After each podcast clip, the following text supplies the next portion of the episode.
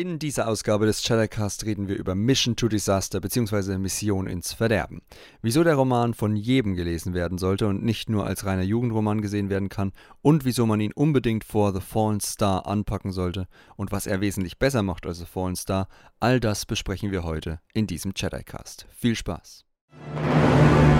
People are counting on us. The galaxy is counting on us. Solo, we'll figure it out. We'll use the Force. That's not how the Force works. Hallo und herzlich willkommen zu einer neuen Ausgabe des Jedi-Cast. Heute mit Ines, Hallo. Janina Hallo. und Patricia. Hallo. Hallo, ja. Wir wollen heute über Mission to Disaster bzw. Mission ins Verderben reden. Ein Roman, der uns, glaube ich, alle überzeugt hat. Das können wir schon mal vorwegnehmen. Warum, werden wir gleich spoilerfrei und dann wie gewohnt im großen Spoiler-Teil besprechen. Aber der auch eine kleine verwirrende Publikationshistorie hinter sich hat. Sonst geht, dauert das immer ganz schnell, äh, geht das immer ganz schnell. Ja, der Roman ist erschienen am Punkt, Punkt, Punkt und fertig sind wir. Also das E-Book und das Hörbuch sind am 4. Januar parallel zu The Fallen Star erschienen auf Englisch. Am 1. März sollte er eigentlich erscheinen. Da erscheint auch weiterhin die Druckversion. Wegen Druckproblemen wurde der auf den 1. März verschoben oder beziehungsweise wegen Papierknappheit. Voraus, äh, vermutlich. Und äh, am 22.03. erscheint er dann aber schon auf Deutsch unter dem Namen Mission ins Verderben bei Panini. So. Das heißt, ihr habt die freie Wahl diesmal quasi, wenn ihr das Buch kaufen wollt. Ihr müsst gar nicht so lange warten, bis er auf Deutsch erscheint. Das war ja bei den Panini verantworteten Büchern bisher eigentlich immer so. Das Problem liegt eher bei Blanc Valley. Aber da kommen wir gleich zu einem anderen positiven Punkt, bevor ihr jetzt ausschaltet und denkt, ah, dann kann ich den ja eh erst lesen, wenn ich diesen blöden Erwachsenenroman gelesen habe, der als nächstes Jahr wahrscheinlich kommt. Nein, nicht. Denn Mission äh, ins Verderben bzw. Mission to Disaster muss vor Fallen Star gelesen werden, nicht wahr? Na und auch. Absolut. Ja, Ja. würde ich schon sagen.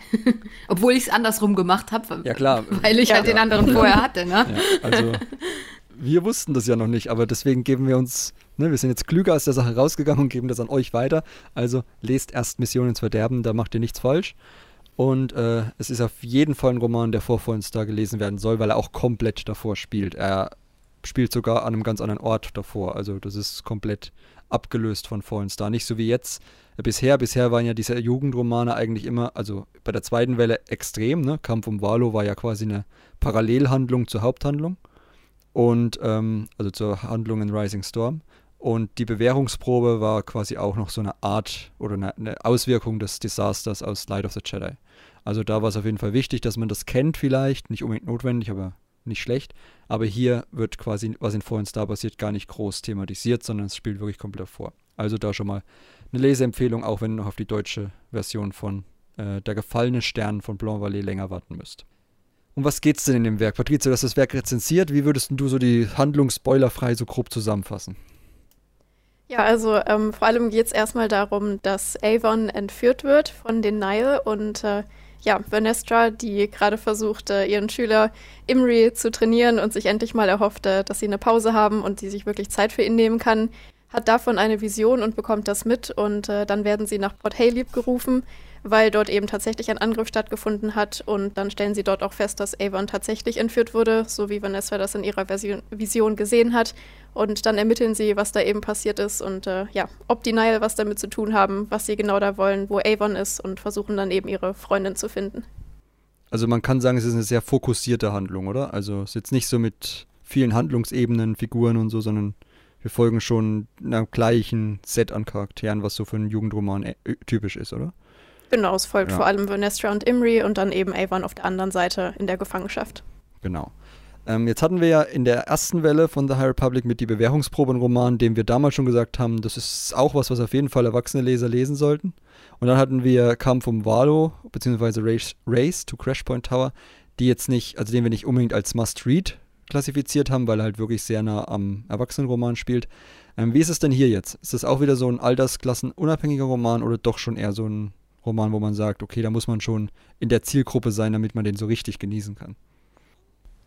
Ah, schwierige Frage. Also natürlich richtet er sich eher an jüng jüngeres Publikum, aber ich finde trotzdem, dass es, äh, dass es sich lohnt, ihn zu lesen. Must-read vielleicht nicht unbedingt. Wie gesagt, man kann ja ähm, The High Republic auch folgen, wenn man äh, nur die Erwachsenenromane und vielleicht Comics oder so liest. Aber es gibt dem auf jeden Fall einen Mehrwert und ähm, ja, macht auch einiges in The Fallen Star noch ein bisschen klarer. was da et vielleicht etwas verwirrend war auf den ersten Blick. ja, ich glaube, ihr wisst, was ich meine. Kommt dann im Spoiler-Teil nochmal. Ähm, insofern würde ich schon empfehlen, den äh, Roman zu lesen, bevor man The Fallen Star in die Hand nimmt. Ja, vor allem auch spannend ähm, für die Leute vielleicht, die auch die Young Adult Romane lesen. Und äh, Vanessa kam ja auch da in ähm, Out of the Shadows drin vor und da wird auch ihre Geschichte jetzt so ein kleines bisschen weiterentwickelt und einfach ihre Entwicklung nochmal aufgegriffen. Deswegen kann man schon sagen, dass man den auch äh, gut lesen kann. Alles klar. Ähm, jetzt, was ist so euer Gesamteindruck davon? Also, man kann ihn gut lesen. Ne? Wir wissen, er hat, er, hat, er hat was für alle Altersklassen. Man muss ihn vor vollen Star lesen. Es hört sich jetzt alles sehr deskriptiv an. Was ist denn so euer, euer Gefühlszustand gewesen, als ihr mit dem Roman fertig wart? War das der, war das ein guter, ein sehr guter The High Republic Roman oder doch eher Mittelmaß? Bei mir hat es äh, so ein bisschen The Fallen Star wieder gut gemacht. Ich war davon, ja, also ich habe es ja leider andersrum gelesen, aber also The Fallen Star hat mich sehr enttäuscht, in ein, besonders in einer Hinsicht. Und dann habe ich hinterher ähm, Mission to Disaster gelesen und habe dann gedacht, äh, wow, ja, genau das, was in The Fallen Star nicht drin war, war jetzt hier drin. Hm. Und da, insofern war ich dann wieder irgendwie, das hat gut getan, dass er dann wieder so einen besser durchdachten äh, Roman mal gelesen hat. Ich finde, der, der war besser gemacht als The Fallen Star. Ja, fühlte sich auf jeden Fall sehr viel lebendiger und atmosphärischer an. Okay, dann äh, also für mich persönlich hatte er auch nach Fallen Star, ich war ja auch nicht so begeistert, kann man ja im Podcast nachhören oder auch in den Rezensionen nachlesen. Ines und Florian sind da auf der gleichen Meinung so ungefähr. Ähm, muss ich sagen, er hat für mich so ein bisschen diese High Republic ähm, Magie wieder zurückgebracht. Also so diese, diese ja fast schon einfachen, idealisierten Erzählungen von Freundschaft vor allem. Gerade in dem Zusammenhang, da wird ja auch ein bisschen so ein Konflikt, so ein Konflikt mit sich selbst aufgesponnen, wie weit man Freundschaft ähm, voranstellen kann. Auch Hoffnung, also gerade so, wenn wir an Fallen Star denken, wurde in dem Roman nochmal so ein wichtiges, so ein wichtiges Set-Piece, wenn man so will, ähm, nochmal in Stellung gebracht und nochmal gezeigt, was das eigentlich bedeutet für die Galaxis und welche Hoffnung damit verbunden ist, was den Fallen Star äh, dann noch ein bisschen dramatischer macht. Und man hat auch natürlich wieder diesen üblichen Justina Ireland Humor, den wir schon immer mochten, also den wir auch bei dem ersten Roman von ihr, beim ersten Jugendroman von ihr und dann halt vor allem auch bei Aus den Schatten in der letzten Welle ähm, sehr gut fanden. Und ich glaube, diese, diese Mischung aus diesen drei Elementen, die hat für mich eine sehr, sehr gute Story ergeben und hat dann auch Fallen Star äh, wieder gut gemacht. Ja. Janina, auf welche Figur darf man sich denn freuen, deiner Meinung nach, wenn man ähm, jetzt den ähm. Roman in die Hand nimmt? Also ab, natürlich auf äh, Vanestra, ähm, und Avon. Ähm, ich war bisher, ich hatte jetzt bei den letzten Romanen auch immer so ein bisschen die, ja, die vielschichtigen Personen abseits der Jedi vermisst. Äh, auch wenn wir in Fallen Star noch die Crew der, der Schiff haben. Aber gerade Avon hat mir schon in ihrem ersten Auftritt eigentlich in die Bewährungsprobe total gut gefallen. Und in dem Rahmen war die einer meiner Favoriten, ähm, weil sie da auch in dem Roman ihren kleinen Konflikt selber ausfechten äh, muss mit sich, ihre Gewissensbisse. Und natürlich, äh, abgesehen davon, einer meiner absoluten Lieblinge, Imri. Hm. Der kommt hier ganz besonders äh, zu, zur Geltung und der darf sich auch mal weiterentwickeln und nicht nur der liebevolle Tollpatsch äh, sozusagen sein. Ähm, also die beiden haben es mir in dem Roman besonders angetan. Wie sieht's bei Ines aus?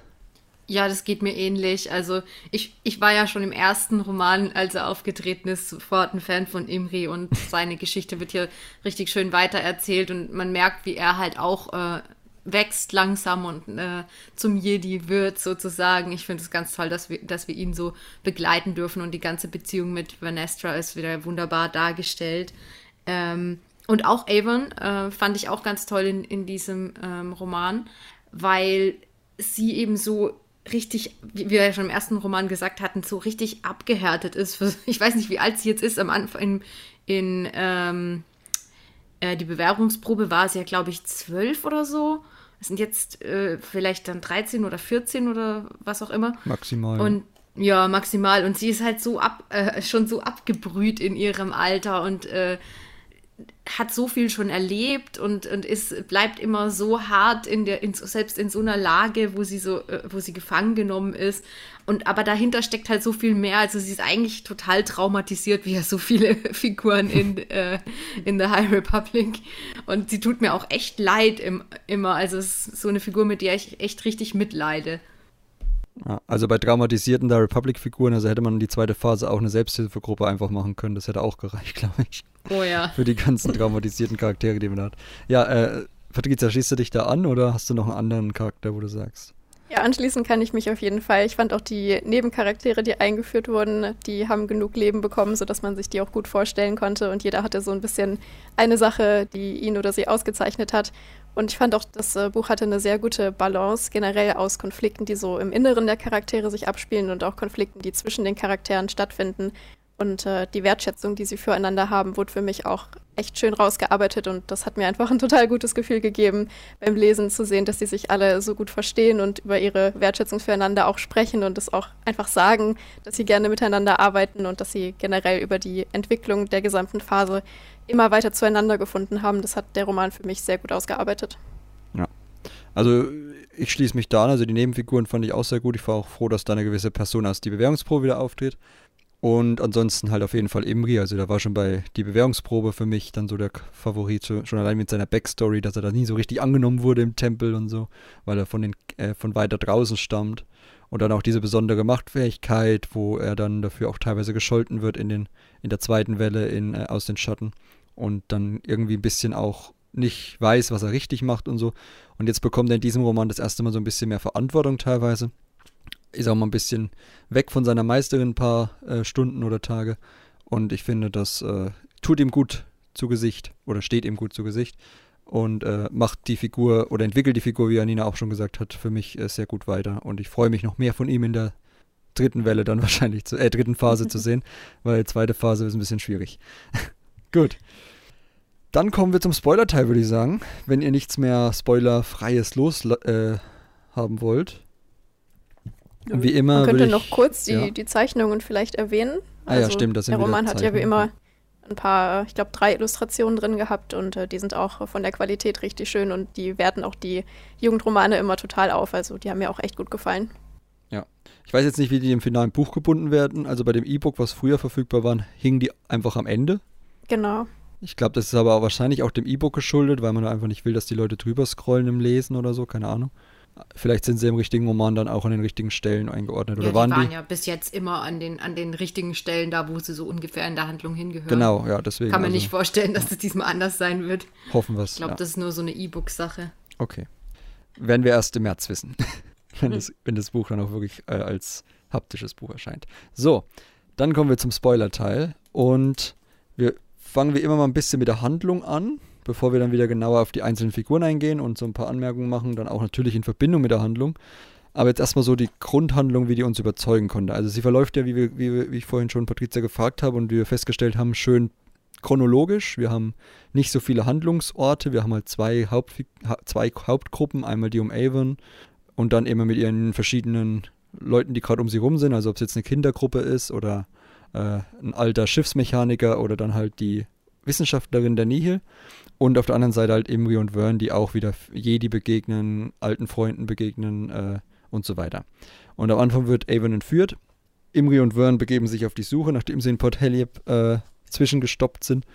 Und Avon kommt dann ins Lager der Nihil und da haben wir so ein bisschen diese Verknüpfung zu die Bewährungsprobe, wo ja am Ende Karakso, also die Nihil-Anführerin, geplant hat, die Schulen auf Dalna zu überfallen. Und das war so ein Ding, da habe ich schon lange überlegt, wann wir das sehen. Und ich finde, schön, dass es erstmal jetzt in die Tat umgesetzt wurde, also dass diese Kinder, also nicht schön, dass die Kinder entführt wurden, aber dass es wieder aufgegriffen wurde, dass, die, äh, dass es wieder aufgegriffen wurde, diese Kindsentführung und dass sie halt auch zu Nil ausgebildet werden sollen, was ja zum einen schön anknüpft und zum anderen auch irgendwie Sinn ergibt, oder? Also wir haben ja einen ziemlichen Verlust an Nihil auch erlitten, das darf man ja nicht vergessen. Auch wenn sie in fast jedem Roman immer siegen und äh, Chaos veranstalten, aber da gehen ja auch die Truppenstärke langsam zu Neige.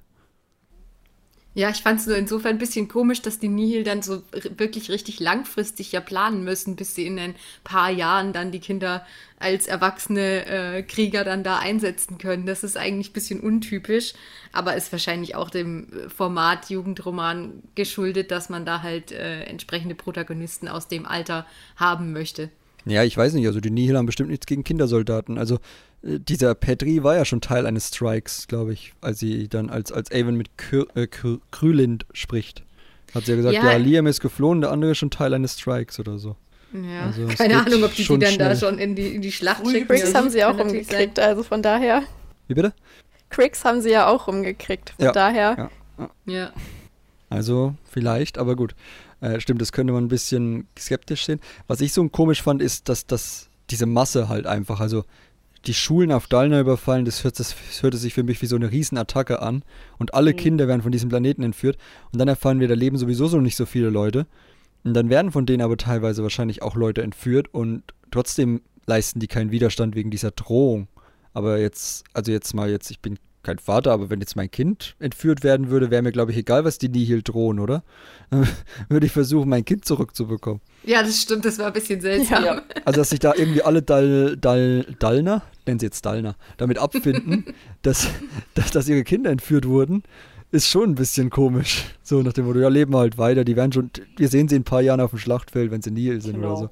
Also, ja, das war schon ein bisschen komisch. Aber da, vielleicht sitzt da einfach auch das Misstrauen gegenüber Republik und Jedi zu tief. Darauf kommen wir ja dann gleich noch, dass sie gar nicht wollten, dass man da mehr, äh, dass sie, dass sie sich nicht getraut haben, die anzusprechen und so keine Möglichkeit hatten. Aber so wirkt es irgendwie so, ja, wir leben halt weiter und die Kinder sind halt weg. Das war schon ein bisschen strange teilweise. Ja, das stimmt. Da hätte man mehr Aktion von denen erwartet. Also man weiß ja nicht genau, was die gedroht haben, also ob sie hm. die dann quasi also ob sie gesagt haben, ja, wenn ihr euch irgendwie bewegt, dann, dann bringen wir die halt um oder so. Es könnte halt natürlich sein, warum sie äh, äh, zurückgehalten haben mit Aktionen gegenüber den Nihil. Aber ja, also irgendwas muss man ja schon tun. Aber es liegt, hängt wahrscheinlich auch damit zusammen, dass da die ganze Politik e-, eben so bestochen war, was ja dann am Schluss rauskommt, dass die mhm. alle von Nihil bezahlt waren und dass dann vielleicht auch alle Versuche, sich dann in irgendwelche Autoritäten zu wenden, im Sande verlaufen sind. Genau. Und dann, äh, ja, auf Dalna wissen wir ja, die Jedi sind ja nicht gern gesehen. Das wurde ja schon immer mal ein paar Mal angedeutet. Das wird dann noch mhm. ausgebaut. Es wird von der Night of Sorrows erwähnt und ganz kryptisch von Honesty später angedeutet, dass es, dass scheinbar Jedi und die Republik zur Hilfe gerufen wurden, es dann zu einer Verwirrung kam und Leute gestorben sind. Das ist alles, was wir bis jetzt angedeutet bekommen haben. Ja. Ja, und die Vorgeschichte mit diesem äh, mit diesen Forschern, die da irgendwie Seismic, bla bla and the Force äh, erforscht haben. Hm. Äh, Moment, wie hieß das Ding? Vielleicht finde ich es nochmal kurz in meinen Notizen. Irgendeine, irgendwas, ihr wisst, was ich meine. ja, ja, genau. Die, das habe ich mir irgendwo aufgeschrieben, aber jetzt finde ich es gerade nicht mehr. Also, da konnten sie dann keine Forscher, Infos mehr zu finden später. Genau, dass irgendwelche genau. Forscher da mal waren, äh, vor auch in der Zeit, wo jetzt die äh, zweite Phase hinspringt, die irgendeinen Zusammenhang zwischen dieser seismischen Aktivität und, und der Macht erforscht haben. Das hängt ja. wahrscheinlich auch damit irgendwie zusammen, nehme ich mal an. Denkbar. Hm. Das war auch ein bisschen, also das, das fand ich auch so ein bisschen fadenscheinig tatsächlich konstruiert, dass es, ähm, dass, dass da einerseits so viel Geheimnis drum gemacht wird ähm, und andererseits aber auch die, der, der Jedi-Rat da nicht irgendwie mal seinen Leuten irgendwie eine Info gibt. Das, also weder den Leuten, die dort stationiert sind im Tempel, noch irgendwie Jedi, die da mal helfen sollen. Das, das war für mich ein bisschen zu stark äh, dem, dem Plot für Phase 2 wahrscheinlich geschuldet. Wir wollen das noch geheim halten. Ähm, das hat's ein bisschen unglaubwürdig gemacht. Weil die stolpern da halt so ein bisschen durch die Politik rum, ohne wirklich zu wissen, was eigentlich abgeht. Ja, aber wenn wir jetzt an, die Jedi, an den Jedi-Orden denken, an diesen idealisierten Ort, der nichts falsch machen darf, ist es da nicht ein bisschen. Also, ich kann mir schon vorstellen, dass die sowas vertuschen wollen. Ja, also ja aber eigentlich soll doch, soll doch der Jedi-Rat äh, oder der Jedi-Orden zu der Zeit eben nicht so. Nicht so, ich sag mal, Prequel-lastig sein. Ne, sind ja schon an der Schwelle zur Prequel-Lastigkeit, oder? Also, ja, ja. ja. Also, ich meine, so idealisiert sehe ich das auch nicht. Klar gibt es da Vertuschereien, da irgendwas passiert ist, wo die Jedi vielleicht nicht gut wegkommen. Ich meine, was sollen sie denn machen? Ich meine, so, dass sowas passiert halt, dass dann so große Organisationen äh, Zeug vertuschen, sieht man ja immer in der Kirche, aktuelles Beispiel. äh, ist doch so. Ja, Warum wieder, sollten ja. die Jedi sowas nicht auch tun? Ich meine, das, das, das passiert in der Realität und insofern finde ich das nicht falsch, wenn das in, in Star Wars auch passiert, macht es für mich realistischer. Vielleicht hat er auch die Republik ihre Finger im Stiel, wie wurde ja auch äh, erwähnt, dass die da auch beteiligt war. Vielleicht sagt die auch, ihr dürft darüber nichts verraten. Und wir wissen, sind die Jedi ja für den Senat so ein bisschen da. Zumindest glaubt der Senat es. Und später auch die Jedi. So. Äh, genau, sie treffen wieder Honesty. Das ist auch sehr schön. Dass, ich habe mich schon gefragt, wann die Person wieder auftaucht. Ich habe so gedacht, ja, jetzt kommt die auf Dalna an und immer noch kein Honesty. Okay, jetzt gehen sie in die Stadt, immer noch kein Honesty. Ah, da ist er ja. So, also ich habe schon drauf gewartet. Es war ja auch logisch. Der ist ja von Dalna. Da wurde ja diese schwierige Beziehung schon im Jugendroman damals angekündigt in die Bewährungsprobe. Genau, dann, dann kommt ein für mich äh, ganz, ganz, ganz äh, unerwarteter Plot, nämlich der auf Starlight, wo Imri und Lyssa Watts und äh, Moment. Der Name ist so strange, den muss ich immer wieder nachgucken. Der Vice President da. Hakrak Äh, Beb hingeschickt werden. Hakrak Beb äh, hingeschickt werden, um äh, eine Lösung für Dalna zu finden oder beziehungsweise erstmal Hilfe zu holen, was, weil wir, weil wir dann langsam mitkriegen, okay, die Nihil machen hier wirklich irgendwas. Und ja, wie hat euch denn dieser Starlight-Plot gefallen? Habt ihr den erwartet? Fangen wir mal so an. Erwartet Ähm, nicht, aber ich fand es Nee. spannend für die Charaktere, einfach, dass äh, da mal so getrennte Wege gegangen werden und nicht immer alles gemeinsam gemacht wird, sondern dass auch Imri da ein bisschen Verantwortung übergeben wird und dass er dann nochmal alleine was machen darf und dann auch da später so ein bisschen einen kleinen Heldenmoment hat, als das äh, auch funktioniert mit seiner Idee, Starlight da durch die Galaxis einmal abzuschleppen. Das stimmt, ja. Und ich fand halt auch bei, äh, also das war das, was ich vorhin im spoilerfreien Teil angedeutet hatte, dass der Starlight-Plot äh, hat ähm, das, alles, was in, in The Fallen Star falsch gelaufen ist, wieder aufgewertet, weil eben da in diesem kleinen Jugendroman, wo es nur eine Nebenhandlung ist, kommen die ganzen äh, Republi Republik-Offiziellen und Ja. Zusammenarbeit zwischen Jedi und irgendwelchen Sicherheitsleuten von Starlight. Da kommt das alles drin vor auf ein paar Seiten, wo ich mir bei The Fallen Star auf 300 Seiten gedacht habe, ey, wo, wo, wo sind die ganzen Leute? Und da sind sie auf einmal alle da und ich denke mir, ja, es geht doch, warum nicht ins Fallen Ja. Auch so? Also das, das hat mich am meisten halt bei dieser Besprechungsszene, die es gab, wo Imri halt diesen Plan entwickelt oder wo sie alle zusammen den Plan entwickeln, wo dann auch so Leute auftreten wie, äh, jetzt habe ich den. Velko, Jane, Velko. Genau. Rodor, Rodor Keen und so. Ja, Ja, Galtapfen der, wird der, ich immer glaube, das ist sein erster größerer Auftritt. Er war in The High Republic 1 tatsächlich, aber nicht namentlich und dann halt in den Kurzgeschichten nur. Ja, da ist er mal einmal so zwei, ein, zwei Mal durchs Bild Ja. gehuscht quasi, Ja. weil er meistens geschlafen hat oder nicht da war. Und jetzt durfte er tatsächlich mal was tun. Ja, die Sache koordinieren. Also, also, das ist halt so ein Ding, was ich bei Fallen Star, also es gab ja bei Fallen Star auch diese eine Besprechung, wo noch keine Bombe explodiert ist, wo noch keine Teile abgegangen sind und so. In dem Besprechungsraum, wo es dann darum ging, was ist hier los mit der Macht? Wir, wir wissen nicht, was los ist. Und man kann natürlich jetzt sagen, ja, das ist doch ein Jedi-Ding, aber nee, das ist ja, also wenn sich da irgendwie, äh, wie heißt er, Stellan und so treffen, ich will jetzt hier nicht zu viel spoilern, weil, ja, haben wir gesagt, ihr könnt es auch anhören, wenn ihr noch nicht Fallen Star gelesen habt. Aber wie gesagt, nur, dass ich halt da, voll- äh, dass sich da Stellan und Co. treffen, da müssen halt Säure-Leute auch mit hin. So einfach ist das. Also, das ist halt logisch und Justina Ireland schafft es halt hier, das perfekt zu machen. Man muss die Figur nicht kennen. Sie haben halt einen Namen. Wenn man die Kurzgeschichten nicht gelesen hat, ja, dann heißt die, dann heißt diese Frau halt äh, Velko Jane. Und gut ist.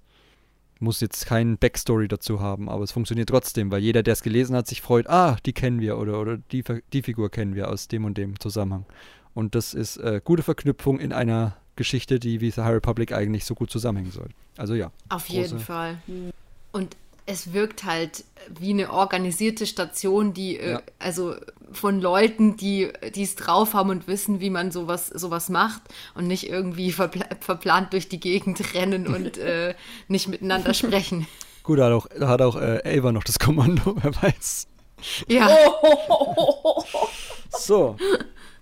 Genau, und dann äh, ja, wird Avon quasi vom Starlight Beacon und Co. gerettet über Dalna, der dann dahin geschleppt wird mit dem unterstützt durch Produktplatzierung. Äh, Punkt, Punkt, Punkt Cruiser, ich möchte ihn nicht nennen. und äh, genau, und, und äh, da gibt es ja diesen ganzen Kristallblau, da kommen wir gleich, wenn wir über Avon reden, noch drauf, wegen dem ganzen Wissenschaftsthema ja auch, ähm, der den Planeten instabil macht. was ja so ein bisschen die Drohung der Nihil war. Aber da, wie gesagt, also wenn sie sich wehren, sprengen sie den Planeten. Wo ich dann auch sagen würde, ja, ich habe eh kein Kind mehr, also warum sollte ich noch leben wollen, so nach dem Motto. Also, ne, so nach dem. Deswegen, auch hier fand ich die Argumentation nicht verständlich, warum die dann nicht mal früher irgendwas gegen die Nihil unternehmen wollten. So planetenintern jetzt. Ja. Gut. Genau, und dann Rettung durch Starlight. Und da habe ich auch, das war das, was ich im spoilerfreien Teil gesagt habe, dieses, dieses Symbol der Hoffnung. Also da merkt man nochmal, Starlight Beacon ist wirklich was in diesen, selbst Leute wie eben die Dal Dalner, die äh, sich eigentlich von der und den Jedi lossagen, umarmen sich dann und freuen sich, dass die, dass die, dass Starlight da ist und sie rettet. Also äh, ist einfach dieses Symbol, was es für die Galaxis darstellt, und was wir schon seit der ersten Welle so haben, Light and Life und so ein Zeug. Ähm, und We Are All the Republic äh, nochmal schön verdeutlicht und dann natürlich auch den Fall dieses Symbols nochmal wesentlich stärker macht, den wir ja in The Fallen Star, das ist jetzt kein Spoiler, weil der Roman heißt quasi so, äh, erleben werden. Also deswegen sehr wichtig, dass man das davor liest. Ja, äh, fand, fandet ihr diese ganze Aktion sinnvoll? Jetzt mal davon abgesehen. Also, dass man da das irgendwie dahin zieht und. Ich meine, zum einen hat es natürlich ähm, den Teil in Fallen Star auch wieder äh, in den richtigen Kontext gerückt, weil man sich da schon gefragt hat, warum ist die Station jetzt da und warum ist sie jetzt hier? Das ging so ein bisschen hyrot. Ähm, und zum anderen, ich fand es eigentlich eine, eine interessante äh, und doch abgefahrene Idee, dass man sagt, naja, wir können auch einfach eine ganze Station bewegen, wenn wir nicht mit Schiffen hinkommen oder halt nicht schnell genug mit genügend Schiffen hinkommen. Ja. Also Fand's rein auch von der spannend? Idee her war es cool. Es wurde ja auch, glaube ich, erwähnt, dass äh, Lena So ähm, eigentlich mal geplant hatte, dass Starlight so eine Art Galaxis-Tour macht und überall sich einmal zeigt. Das fand ich da auch sehr interessant, weil das, ich weiß gar nicht, ob das vorher irgendwo schon mal erwähnt wurde, ähm, dass Starlight eigentlich auch noch so einen Hyperraumantrieb bekommt und da so eine Tour durch die ähm, Gebiete machen sollte. Das fand ich sehr spannend. Das war wahrscheinlich der Plan nach Valo. Deswegen war noch der Hyperantrieb noch nicht da. Es war so nach dem Motto, scheiße, jetzt ist Valo in die Luft geflogen. Jetzt müssen Ja. wir hier irgendwie sonst eine Party machen. Ja, da schicken wir einfach mal Starlight durch die Gegend. So nach dem Motto, dass jetzt zeigen wir nicht auf einem Planeten alle Planeten, sondern wir zeigen allen Planeten ein Symbol der Hoffnung. ja. Ja, ich fand es ein bisschen komisch, dass, dass das nicht einfach mit dem Hyperraumsprung gemacht wurde oder dass nicht einfach von Anfang an gesagt wurde, die Station hat einen Hyperantrieb, dass man stattdessen diese, diese Ziehaktion da gemacht hat. Ähm, ja, es ist schon ziemlich krass, dass man irgendwie die ganze Station mit so vielen Leuten drauf und man, man weiß ja auch, dass da auch diese Krankenstation gibt und total viele Leute, die da ähm, am, auf der Durchreise sind und so, dass man die dann so schnell irgendwie einem unbekannten Prozedere unterzieht. Die ganze Post, die jetzt nachgeschickt werden muss, oh Gott. ja, das ging mir fast ein bisschen zu schnell. Ich hätte mir, also es ist ein Jugendroman, aber in Realität wären da noch mindestens drei Juristen gekommen und hätten irgendwas dazu gesagt, ob das jetzt okay ist. Ja, ich glaube, da hat man sehr stark das äh, Product Placement gemerkt, Ja, weil ja, anders sagen, hätte man eigentlich dieses Schiff nicht in, in den Vordergrund rücken Ja, können. ja, ja, klar. Aber du hast recht, das war schon ein bisschen flott. Es ist auch der Umfang. Da wollte ich ja dann, da komme ich nachher auch nochmal drauf, aber man merkt halt, dass der Roman am Ende ein bisschen schnell wird. Ähm, was einfach wahrscheinlich wieder, das hatten wir ja schon bei Race to Crashpoint Tower das Thema, dass es so sich anfühlt, das wäre ein bisschen zu kurz. Und hier ist es auch so ein bisschen am Ende, aber man merkt sie nicht so stark, finde ich. Es gibt halt dann nur so, so äh, Szenen, die ein bisschen schneller gemacht werden. Also ich meine, die sind ja trotzdem da raus mit Raumanzügen und haben irgendwie dieses Schiff mit der Station verkabelt und so, Imri und Co. Es wurde halt jetzt nicht so ausgiebig erzählt. Aber, Aber ja. ich hatte mir, ich hatte mir fast noch, äh, ich hatte äh, befürchtet, als das Schiff, dessen Namen äh, nicht genannt werden darf, aufgetaucht ist, ähm, dass, dass da jetzt noch so eine Tour stattfindet oder so, dass Imri Gott. da jetzt noch, noch mal über zehn Seiten beeindruckt durchlaufen muss. Und das fand ja nicht statt. Und das fand ich schon mal gut. wurde am Ende nur Insofern angedeutet, dass- ja. ja, es wurde angedeutet, dass sie das machen, aber es war jetzt nicht so, oh, eigentlich bin ich hier auf einer voll wichtigen Rettungsaktion, aber ich laufe hier jetzt noch mal so durch und finde alles ganz toll und boah, voll spannend und super ist das hier toll und das wäre doch mal ganz toll, hier mehrere Tage zu verbringen. So hätte ich, hätte ich Zum Glück jetzt hat er dich gefragt, wie viel ein Zimmer kostet. Ja. Ja. Okay, genau. Also jetzt möchte ich so ein paar allgemeine Punkte ansprechen, bevor wir zu der eigentlichen Figurenebene dann auch kommen.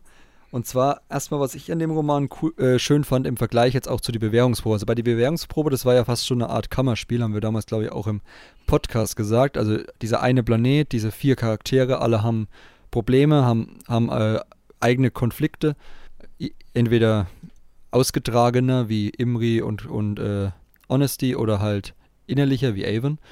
Und in dem Roman hat sich so ein bisschen vereint, meiner Meinung nach. Also da gab es eine Story, die wir gerade in Hinblick auf Phase 2 wahrscheinlich sehr wichtig sein wird und generell auch wichtig, wie gesagt, ist für, zur Einleitung von Fallen Star und so.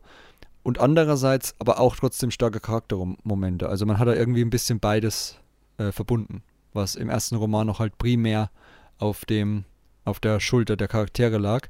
Und es entspricht schon fast so ein bisschen wie äh, Justina Irelands ähm, Young Adult Roman aus der zweiten Welle. Da war es auch ähnlich. Also da hatte man auch eine starke mhm. Geschichte und gut gezeichnete Charaktere, aber halt einen größeren Umfang. Also man konnte man natürlich mehr schreiben. Hier war es auf diesem kleinen Platz, Umfang sehr gut zusammengefasst, fand ich, diese beiden Ebenen. Gut. Gibt es andere Meinungen dazu? Ich meine, ich will jetzt hier euch nicht, nicht, nicht äh, aufbürden, dass das jetzt ein guter Handlungsroman wäre. Ich fand halt, das war. Oder vielleicht sogar nicht der perfekte Charakterroman. Kann ja auch sein. Ja, hast du eigentlich ganz gut gesagt. Also generell ja. so die Themen, die angesprochen mhm. wurden, von Sorge über Freunde und generell, ob man ja. Freundschaft an die erste Stelle stellen darf oder ja, ob man eben das große Ganze und alle Menschen sehen sollte. Das war ziemlich gut beleuchtet, aber dann eben auch immer im Zusammenhang mit der Handlung. Genau. Genau, da habe ich wie gesagt äh, geschrieben, dass der Roman ein bisschen schnell zum Schluss kommen musste am Ende. Also ich fand halt die Rettungsaktion ein bisschen fix. So, Vern taucht auf und am Ende des Kapitels sind sie im Kreuzer und fliegen weg. Dann gibt es halt noch diesen kurzen Kampf in der Hauptstadt, aber ansonsten äh, war jetzt so de der Payoff am Ende recht schnell, dafür, ja, dass es so lange aufgebaut ja. wurde. Mhm. Ich fand, es, es gab ein bisschen wenig Zeit dafür, es irgendwie zu würdigen, dass da jetzt quasi ein ganzer Planet ja. mit seiner ja. Bevölkerung irgendwie jetzt da kaputt geht und die Bevölkerung alles verliert. Das war dann noch so, dass Honesty irgendwie gesagt hat, ja, ähm, also mir ist es sowieso egal, ich wollte eh weg hier. und und äh, ja, und, und ein paar Leute haben sich dann halt noch irgendwie in die Haare gekriegt, weil es äh, so eine schreckliche Situation und alle auf engem Raum waren, aber ähm, dass da jetzt wirklich so viel passiert ist und so viel menschliches Leid da äh, war, kam nicht so richtig rüber. Ist, gut, ist vielleicht auch in einem Jugendroman jetzt auch nicht der Ort, um das zu thematisieren, aber ja, das ging mir ein bisschen schnell oder wurde mir zu, zu schnell drüber gebürstet über dieses ganze Leid von den Menschen. Ja, und auch, dass sich keiner gesträubt hat, dass er da bleiben möchte, solange es irgendwie geht. Ja. Die sind ja eigentlich dann doch alle recht äh, schnell geflohen und haben sich da alle getroffen, um evakuiert zu werden. Ich muss aber sagen, also sehe ich komplett, also auch zu die, wenn man schon allein dran denkt, das Hab und Gut, ne, sein Haus oder so zurückzulassen, das sind ja schon so auch emotionale ja. Werte. Aber Andererseits wird halt Dalna auch immer so als dieses Kriegervolk, abgehärtete Volk so ein bisschen erzählt, weil sie halt diese äh, Vergangenheit haben und sich dann auch immer so darauf vorbereiten. Und vielleicht ist es dann auch eher so kulturell, dass man sich nicht an so Sachen binden soll oder so, keine Ahnung. Also ja, so ich habe mir auch gedacht, vor. vielleicht vielleicht, also das hätte man vielleicht noch ein bisschen mehr thematisieren können, aber eventuell ist es ja auch so, dass die halt wissen, dass sie in so einem Vulkan und äh, auf so einem Planeten, der mit Vulkanen und Erdbeben und sowas äh, schon, ständig zu kämpfen ne? hat, äh, wohnen ja. und das ist quasi, dass sie wissen, dass es jederzeit sein kann, dass sie alles evakuieren müssen, alles verlieren und deswegen damit eher, damit eher gefasst umgehen, habe ich mir noch gedacht, so könnte ich es mir zumindest mhm. erklären. Ja, es war ja auch aber in, wurde nicht, nicht ja? auch erwähnt, dass äh, die Leute auf Dalna nicht gerne Reisen unternehmen und auch gar nicht so wirklich äh, wegfliegen ja. wollen. Also die waren doch sehr ja, heimatverbunden, stimmt, hatte ich das Gefühl. Ja, wahrscheinlich auch wieder eher die Skepsis, ne? Also ist schwer zu sagen, ja. Also wenn man es nicht anders kennt. Ich meine, wenn wir mal Dalna angucken, das fand ich auch beim Worldbuilding sehr schön, dass äh, Dalna auch dann auch so gezeichnet wird, als wäre es eine etwas zurückgebliebene Gesellschaft, wenn man so will. Also jetzt nicht geistig, sondern einfach technisch. Also ja, sie so haben einen Speeder, haben sie haben einen Speeder, glaube ich, in dem ganzen genau. Ding und der gehört in Jedi. Und dann haben sie so halt nur Reittiere ländlich. und so, ja. Also so, so, naja, die, die haben ja wenigstens Traktoren und so. Vielleicht haben die ja auch Traktoren. Vielleicht gibt es Traktorspeeder. Jetzt muss ich gleich mal googeln. Nein. Äh, aber ihr wisst, was ich meine. Also, das ist halt, man merkt der Kultur auch, auch was sie Hauptstadt nennen und was dann gerade so Leute von Coruscant wie Vern oder Imri, die dann da durchfahren und denken, oh, das ist die Hauptstadt. Okay okay, hm. nennt es ruhig so, aber es sind halt drei Gebäude mit, mit einem größeren Gebäude, wo der Bürgermeister drin wohnt. Das erinnert wirklich so an Dorf, wo es dann ein Gebäude gibt, da ist unten der Geldautomat und oben sitzt der Bürgermeister. Also ja, so, so nach dem Motto ist es halt. Und das, Und, und das finde ich schön, das hat man auch beim Worldbuilding bedacht, dass man da jetzt nicht einfach hier so eine super technologisierte Gesellschaft draus macht. Die ja. dann auch sich nachts noch verkriechen wegen diesen Ice-Crawlern oder wie die hießen. Äh, von daher. Ice Skaters. Ice Skaters, genau. Also es ist sehr, sehr passend irgendwie. Und die natürlichen Wirklichkeiten sind ja auch nicht so gut, glaube ich, auf diesem Planeten. Also abseits jetzt davon, wenn Nihil das äh, Inten mit, mit Intention in die Luft sprengen wollen, auch so ist, glaube ich, die Witterung nicht so freundlich, was auch wieder diese abgehärteten Kriegervolk-Dingsbum so ein bisschen erklärt. Also ja, Worldbuilding technisch passt schon, aber dass dann wirklich die Evakuierung so widerstandslos abläuft, ist, glaube ich, einfach so ein bisschen dieses Hoffnungsding. Man kann jetzt nicht in einem Jugendroman erklären oder schreiben mehrere Seiten, ja, die weinen jetzt, weil sie ihr Haus zurücklassen müssen oder so. Wäre dann auch irgendwie äh, traurig für die Kinder zu lesen. Was ich aber gut fand, ist, dass man zumindest darauf geachtet hat, dass diese Evakuierung auch, glaube ich, was, Wochen teilweise dauert, ne? Oder ja. Tage zumindest. Also das fand ich gut, dass man auch sieht, okay, es ist zwar eine kleine Bevölkerung, aber kleine Bevölkerung ist relativ zu sehen. Also es dauert trotzdem, wenn ich da immer zu Shuttles hoch und runter schicke, bis die mal alle weg sind. Ja, eine Million wurde ja, glaube ich, gesagt, sind es trotzdem. Ja, so ne? ungefähr, genau. Mhm. Und das, das dauert schon seine Zeit. Und äh, dass es da auch, klar, da, da, hätte man auch wieder Konflikt oder so zeigen können, wer darf als Erster, wer möchte, wer, äh, wer möchte mit und so, ne? Aber das war erstens wahrscheinlich umfangmäßig und zweitens einfach genremäßig nicht. Das hm. hätte in The Fallen Star gemusst. Wollte gerade sagen, das hat, er, das hat er noch nicht mal Fallen ja. Star geschafft. Also in dem Roman war mehr Konflikt als in Fallen Star. Zwischen den Leuten. Ja, nämlich die, dieser eine Streit, den es da gab, ja. Das war schon mehr als genau. in Fallen Star. Oh, okay. Reißen wir nicht alte Wunden. Genau, dann habe ich einen ganz großen Punkt noch, den ich unbedingt ansprechen will. Und zwar ist es für mich der Umgang mit der Wissenschaft mhm. in dem mhm. Roman. Und jetzt nicht nur der inhaltliche, also das ich bin da ganz bei Patricia, ich habe den Rezi gelesen und musste schmunzeln. Ich versuche gar nicht erst zu verstehen, was mir da erklärt wird. Also es, es ist wirklich so. Also dieses, wie, wie jetzt da welcher Kyberkristall mit welchen Theorien. Ich meine, das ist ja auch alles ausgedacht. Das ist ja jetzt keine, dahinter steht ja keine richtige Sache, sonst würde es ja wirklich funktionieren. Also das war, das ist halt dann auch gerade mit diesen Fachbegriffen, ne, die man vielleicht dann als junger Leser eher kennt, fast also als muttersprachlicher jüngerer Leser vielleicht schon fast mehr kennt als wir jetzt das war halt einfach was, da, da verschwende ich jetzt nicht so viel Zeit drauf, das alles äh, nachzugucken. Aber jedenfalls die Idee dahinter und, und die Charakterisierung von Avon in ihrer Relation oder in ihrer Beziehung zur, zur Wissenschaft, die hat mir sehr, sehr gut gefallen. Also, sie hat ja Imris Kristall gestohlen und damit ja eigentlich äh, äh, fast so ein bisschen alles losgetreten und dann ja auch äh, diese, diese Forschung dann da gemacht und dann ja nach und nach gemerkt, dass ihre Taten Konsequenzen haben.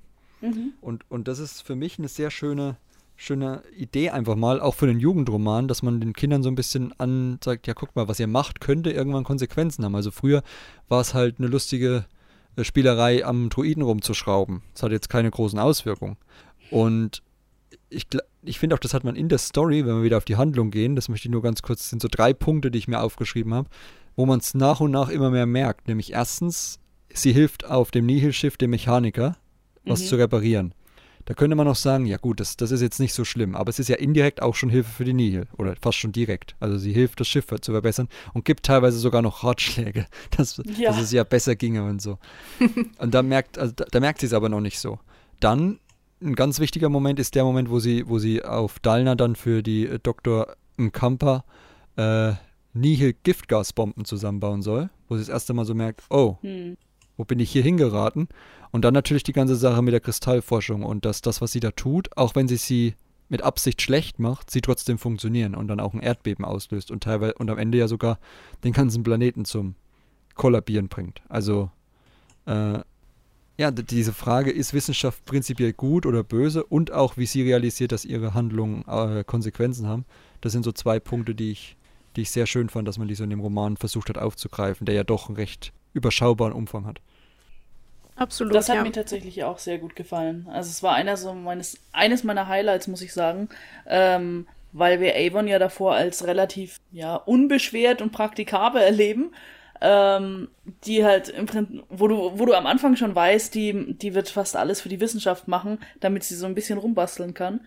Und dass sie dann wirklich diese Entwicklung durchlebt, zu realisieren, ähm, was ich jetzt mache, wird äh, sich negativ für andere auswirken und dann auch damit hadert, äh, und überlegt, ja, wenn ich das mache, funktioniert das aber vielleicht und dann kann ich denen vielleicht so helfen.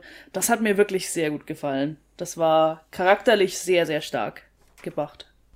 Ja, damit ist, ist sie ja quasi fast so eine Gegenfigur zu Chancey Yarrow äh, in, auf eine gewisse Weise, die ja diese moralischen Bedenken überhaupt nicht hat, die da einfach ihr äh, Zeug entwickeln will, ganz egal, was das dann für Konsequenzen hat.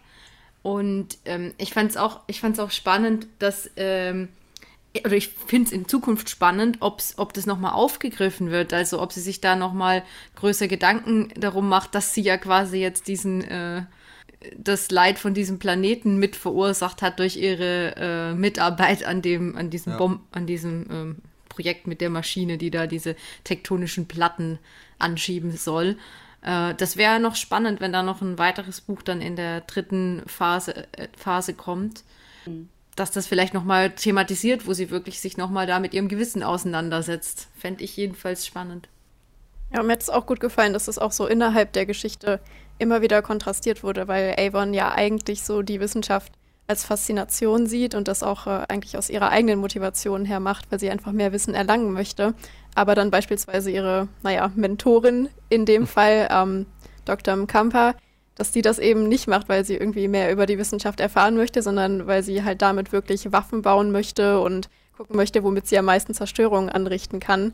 Aber auch zum Beispiel ganz am Anfang, da wird Avon ja von Glenna Kipp unterrichtet, die dann ja später in einem anderen Roman von Justina Ireland, also sehr viel später, erst in den Sequels, tatsächlich auch ganz andere Motivationen hat. Welche wären das, wenn du es mal andeuten willst, für die Leute, die jetzt nicht genau wissen, wo sie auftritt? Genau, also sie tritt in Spark of the Resistance später nochmal auf, aber dann auf der Seite der ersten Ordnung. Ah, okay. Ja, das ist, hat sich natürlich dann auch zum Negativen entwickelt. nichts, mehr mit, Ja. nichts mehr mit Pflanzenzucht. Oder was? Die hat doch irgendwas in die Richtung analysiert, oder? Oder untersucht. Ja, Also genau, dann- irgendwas ja, war da mit ja, Pflanzen. Ja, ich, ich finde schön, also weil auch, weil auch Ines äh, Yarrow angesprochen hat, ich, was du auch gesagt hast, Patricia, dass, dass sie eigentlich in der Handlung ihr eigenes Spiegelbild sieht, nämlich im Camper. Aber halt jetzt nicht nur Genau. Spiegelbild so nach dem Motto, das ist meine Zukunft, sondern das Spiegelbild des Wissenschaftsverständnisses. Also für sie, weil theoretisch ist Wissenschaft ja nicht gut oder böse, aber Avon möchte was Gutes daraus machen und sie merkt halt, okay, es kann aber auch böse genutzt werden. Und das ist auch so eine Erkenntnis, wie gesagt, die halt dann noch zu dieser Sache, meine Handlungen haben Konsequenzen dazukommt. Das heißt, dadurch funktioniert diese Charakterisierung dieser Figur so, so gut in dem Roman. Weil man halt so ein wissenschaftliches Thema nimmt, was vielleicht dann, wie gesagt, schwer zu lesen ist, auf Deutsch bestimmt leichter dann, mal schauen. Und was aber dann trotzdem natürlich auch nicht viel Sinn ergibt, weil es halt nur mal Kyberkristall-Wissenschaft ist. Die ist halt nun mal nicht irgendwie wirklich äh, nachvollziehbar, aber die halt dann zumindest schön versucht, diese Figur dadurch auszubauen. Ja. Würde ich sagen, wenn wir schon mal bei Avon sind, dann machen wir doch gleich damit weiter, weil ich habe jetzt zu sonstigen nichts mehr. Wir sind jetzt eh bei den Figuren. Ähm, ja, abseits davon, habt ihr jetzt noch irgendwas zu Avon zu sagen? Weil das sind ja schon die zwei wichtigsten Sachen bei ihr, glaube ich, so ein bisschen. Ähm, Vielleicht den letzten Moment, den sie hat, also dass sie sich dann bei Imri, Imri ja. entschuldigt dafür, den Kristall genommen zu haben. Da gibt es auch so ein schönes äh, Zitat von Imri, glaube ich. Ah ja, genau. I guess I figured that it was in good hands. You're the smartest person I've ever met, Avon. If anyone could figure out how to use a Kyber for more than just lightsabers, some kind of thing that could help lots of people, it would be you. Also, das Vertrauen ist ja noch da und, und man, man kann auch sagen, ja, kann man jetzt am Ende sagen, Avon war daran schuld, ne? Sie wollte es ja nicht. Das kann man ihr auf jeden Fall sagen. Also sie wollte es ja nicht und sie hat ja versucht durch diese, sie hat quasi ihre Fähigkeiten genutzt, um das Schlimmste zu verhindern. Jetzt weiß ich nicht, es wurde nicht so explizit gesagt, aber ich habe mir es dann so zusammengereimt, wenn sie diesen Kristall oder die Kristalle nicht manipuliert hätte, dann wäre der Planet einfach direkt zerstört worden. Und so hat sich's hingezogen. oh, Das, war so meine, das meine ich. In-Uni Das, für mich, meine, meine Headcanon-Erklärung. Dass das jetzt wirklich so ist, weiß ich natürlich nicht. Aber ich das dachte, war dadurch war die Maschine unklar, schwächer. was da jetzt. Ja. Also sie Ja. wollte auf jeden Fall die, die äh, einfach, dass das Ding dann halt explodiert Genau, und die ja. Dr. Mkampa, Mkampa da äh, Und die Nihil am besten noch mitnimmt. in, der, ja. in der Explosion stirbt wahrscheinlich und vielleicht noch ein paar Nihil, die drumherum stehen und dann die, die Kinder äh, fliehen können, weil die Explosion sie ablenkt. Aber was jetzt passiert wäre, wenn jetzt so perfekte Kristalle dann drin gewesen wären, weiß ich auch nicht. Ob es dann das gleiche gibt. Also ich ha- hatte eigentlich gedacht, dass dann wahrscheinlich die gleiche Wirkung äh, wie jetzt äh, im Buch. Also dass halt quasi diese tektonischen Platten sich in Bewegung setzen, Lava, Erdbeben und so weiter. Ähm, kommt Naturkatastrophen. Keine Ahnung. Ja, ich habe das halt Oder wie so umgekehrt. Hätte ja auch sein können, dass die ähm, ja, kaputten Kristalle jetzt dazu geführt haben, dass das alles noch viel schlimmer ist, dass so ein normaler Kristall Ja, das, vielleicht irgendwie das kann auch sein. da jetzt ein Erdbeben gemacht hätte und ein kaputter hat jetzt ein noch schlimmeres Erdbeben gemacht. Das wäre ja schon ein bisschen dark. Ja, Ja, deswegen meine ich ja, ob sie sich damit nochmal auseinandersetzt Ja, irgendwie, ja. weil sie hat da schon einen großen Einfluss genommen Ich auf hab das- diese Katastrophe des Planeten. Ich habe diese Maschine halt so verstanden, wie diese, äh, da gibt es doch so, die so auf die, auf die Erde draufhauen, also wie so, wie so, äh, ja, wie nennt man das? sind ja keine Bohrer dann, so, Fracking. so Fracking-Sachen, genau, wo halt, Ja. wo, so, wo so in die Erde reinhauen, quasi so, so äh, reintreiben halt das Ding. Und äh, da habe ich halt gedacht, durch diese kaputten Kristalle haut es nicht so stark und explodiert aber. Und mit, einem, mit perfekten Kristallen hätte es mehr Energie und dadurch könnte es einen größeren Schaden anrichten. Das Problem ist halt, was, was, wo ich dann auch wahrscheinlich fast schon Angst habe, Patricia zustimmen zu müssen, ist, dass sie ja, ähm, ja, dass, dass sie ja im Camper es zeigen wollte. Und ich glaube nicht, dass sie den Planeten gesprengt hätte, wenn sie es zeigt, wie das funktioniert. Stimmt. Und es passiert ja aber dann. Also hätte es sein können, dass es nur ein leichtes Erdbeben gab und die Maschine wäre nicht explodiert. Und so gab es ein leichtes oder ein größeres und die Maschine ist explodiert. Oder man konnte es nicht mehr aufhalten. Keine Ahnung. Auf jeden Fall, äh, Avon ist schuld. Halten wir das fest. Fies. Ja. Ist Aber wahr. so. Gut. Ähm, ja, Vernestra. Zweite große Hauptfigur, wenn man so will. Ich finde sie. Also, ich habe nicht ganz so viel zu ihr aufgeschrieben tatsächlich, weil sie für mich schon in den anderen Romanen bis jetzt so gut charakterisiert und herausgearbeitet wurde. Sie funktioniert hier vor allem irgendwie meiner Meinung nach ein bisschen in Relation zu den anderen Figuren, mit denen sie zu tun hat. Hm. Und äh, wird mir dadurch ein Stück weit sympathischer noch, als ich sie bis jetzt immer in Erinnerung hatte.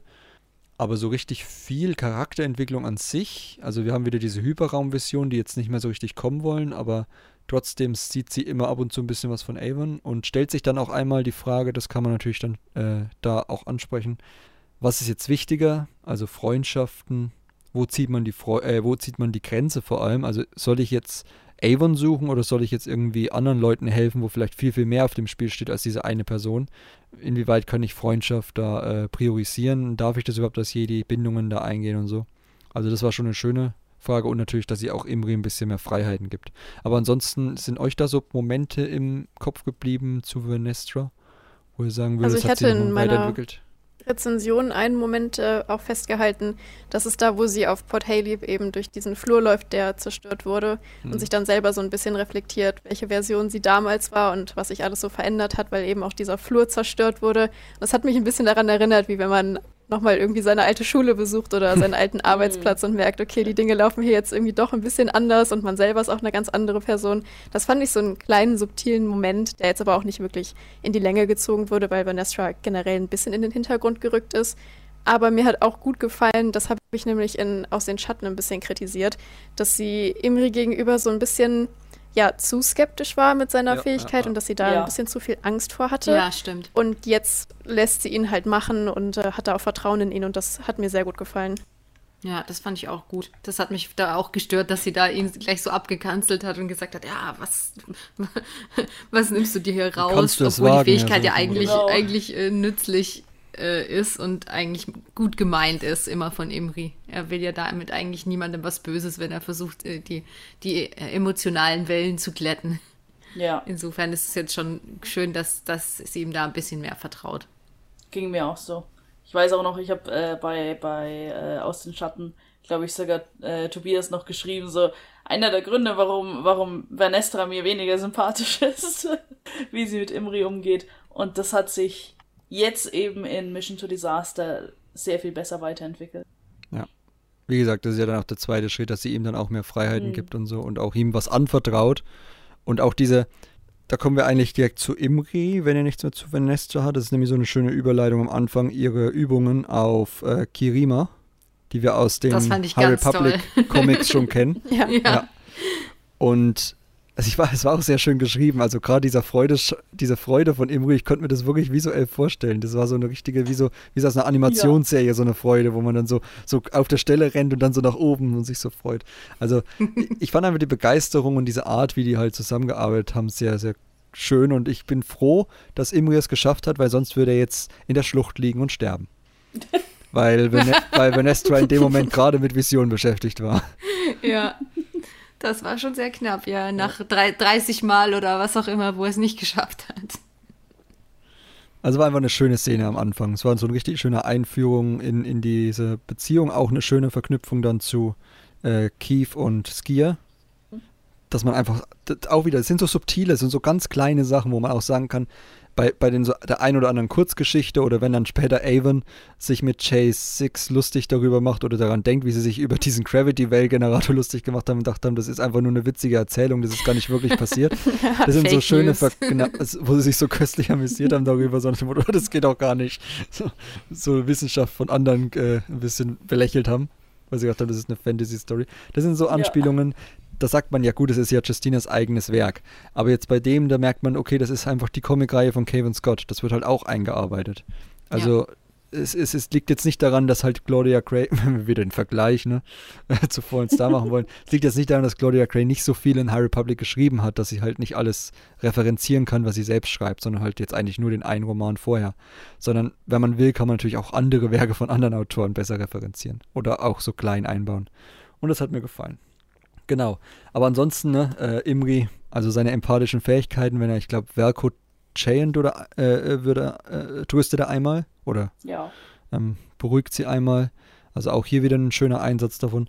Und natürlich als Nudelenthusiast kann ich seine Trauer nur, nur nachvollziehen. das war süß, ja. Das war, das war wirklich, das war auch wieder die perfekte Szene. Also ich mochte ihn ja sowieso schon immer seit äh, Bewährungsprobe und auch seine Tierliebe im letzten Roman aus den Schatten und natürlich auch in die Bewährungsprobe, was ja auch so damals ein richtig darker Moment war, ne, wo sein Haustier quasi, oh ja. was er zwei Minuten ja. kannte, gleich abgemurkst wird von der Nähe.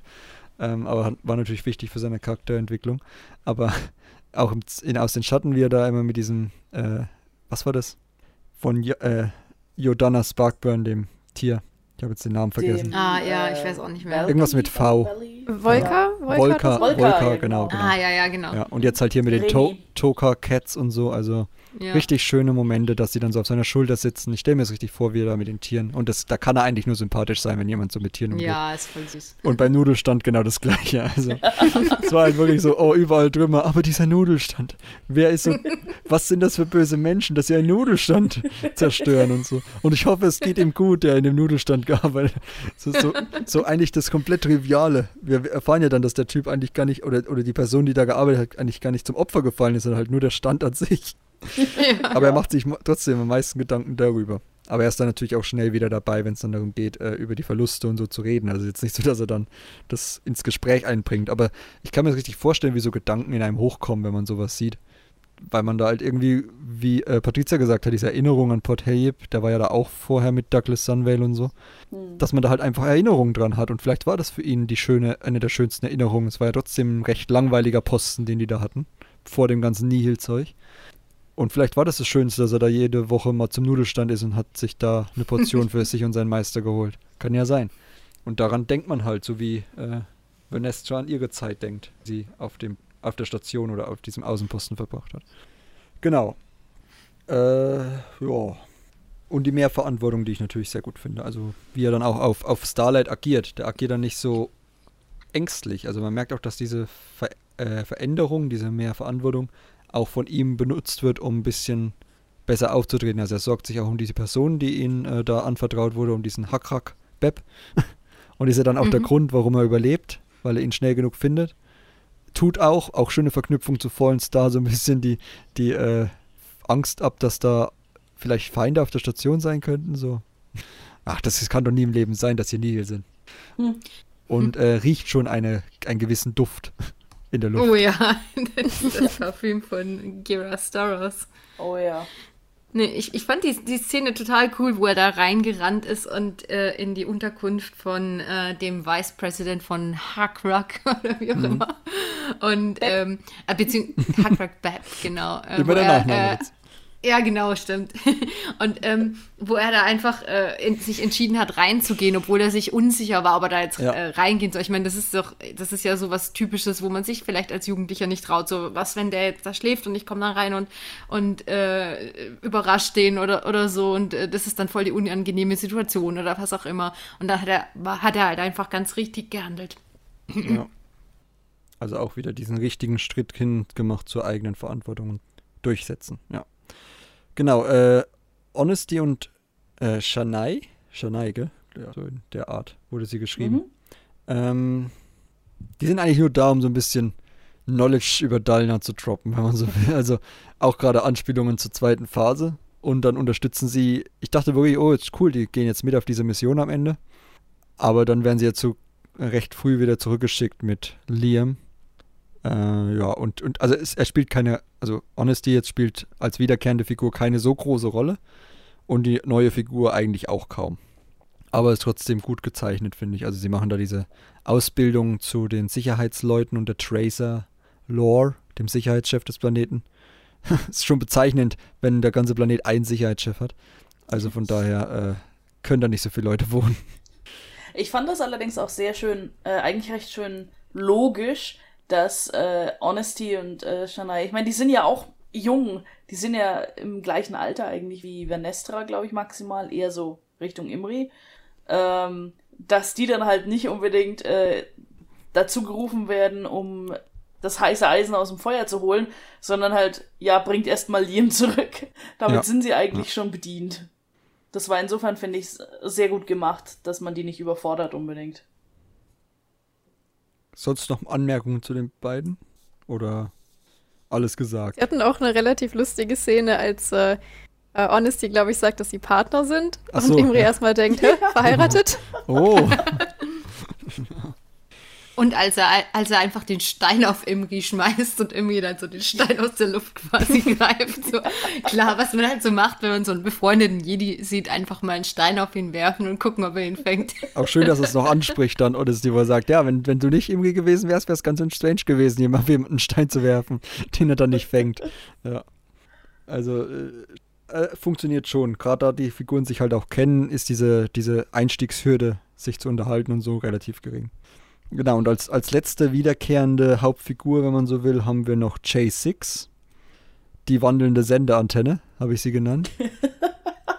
Weil, ja, viel mehr macht sie halt leider nicht in dem Roman. Also sie ist halt, sie screent immer alles und wartet darauf, dass Avon was sagt. Aber so richtig ins Geschehen eingreifen, wie noch in Bewährungsprobe, tut sie dann auch wieder nicht. Ist auch schwierig, weil der Druid ist mittlerweile sowieso viel zu OP. wenn, man, wenn man mal so drüber de- nachdenkt mit, seinen 100, mit den 100.000 Blastern und allen möglichen Sicherheitsvorkehrungen. Ja, wobei mich das irgendwie wundert, warum äh, Gira Staros dann den Droiden noch abgegradet hat, wo es ihr doch eigentlich. Also ich weiß nicht, ob sie es richtig geplant hat, dass Avon entführt wird. Das ist eine Glaub Frage, die nicht. eigentlich noch, noch Also, offen wir ist. können Oder gleich zu ob das Jira einfach Staros Zufall war. Ja, können gleich noch zu kommen, weil, weil da, da habe ich sowieso einen, ein, noch einen großen Kritikpunkt tatsächlich an dem ganzen System, nicht nur an dem Roman, sondern der Idee, wer Jira Staros ist und was sie tut. Aber äh, ja, zu J6, äh, ja, sie ist halt wieder satirisch. Das habe ich noch aufgeschrieben. Mhm. Aber wie gesagt, so viel macht sie leider nicht. Ja. Schade. Aber vielleicht hat sie noch eine größere Rolle. Jetzt, wo, Chase, äh, wo Avon sich auch vielleicht auch mehr auf den Druiden noch konzentrieren muss oder fokussieren muss. Genau, kommen wir mal ganz kurz zu Jira Staros, wo du es schon angesprochen hast. Ähm, es war einer meiner größten Probleme an dem ganzen System dieses, Rom dieses Romans und dann auch Fallen Star. Und es wird ja in dem Roman quasi schon revealed, deswegen sprechen wir jetzt im Spoiler-Teil auch darüber.